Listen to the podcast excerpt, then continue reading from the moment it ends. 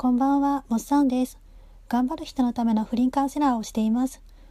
本日はあなたにとって最適な学習タイプについて話していきたいと思います。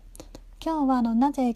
最適な学習タイプの話をするかと言いますと勉強する時にあの最適な学習方法で勉強すればあの楽しいしあの効率よく覚えることができるからあの話していきたいと思います。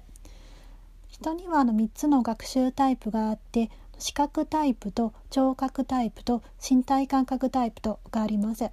視覚タイプとはあの見て覚えるのが得意な人で聴覚タイプはあの聞いて覚えることが得意な人になります。運動タイプは体を動かして覚えるのが得意な人になります。まず視覚タイプなのですが例えばあの参考書などで勉強するのが得意だったりとか音読よりも黙読をするのがあの好きだったりとかあとジョークを言うのがどちらかというと苦手な人があの視覚タイプになります。またあの文章を図式化してあの見て理解するのがあの上手い人になります。またあの人に教えることによって時に自分が学んだことをあの図やイラストに描いたりして人に教えてあげるのがあの得意なので人に教える時にもあの図やイラストを描いて教えてあげると自分の才能も活かせておすすめです。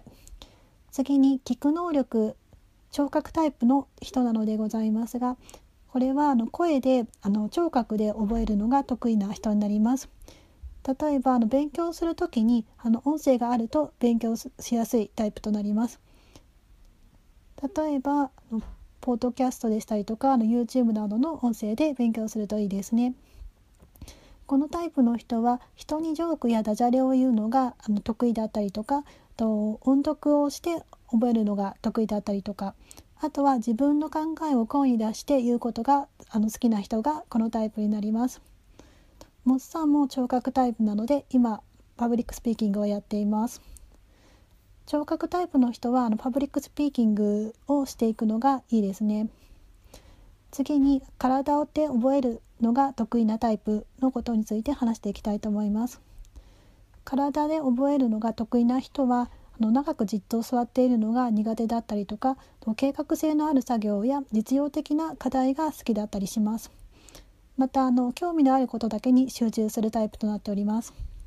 このタイプの人はあのライティングに向いていますね。書くのが得意であのブログを書いたりとかあの代行ライティングをするのにあのおすすめなタイプとなっております。本日は以上となります。ここまで聞いていただきましてありがとうございました。これからも一緒に頑張りましょう。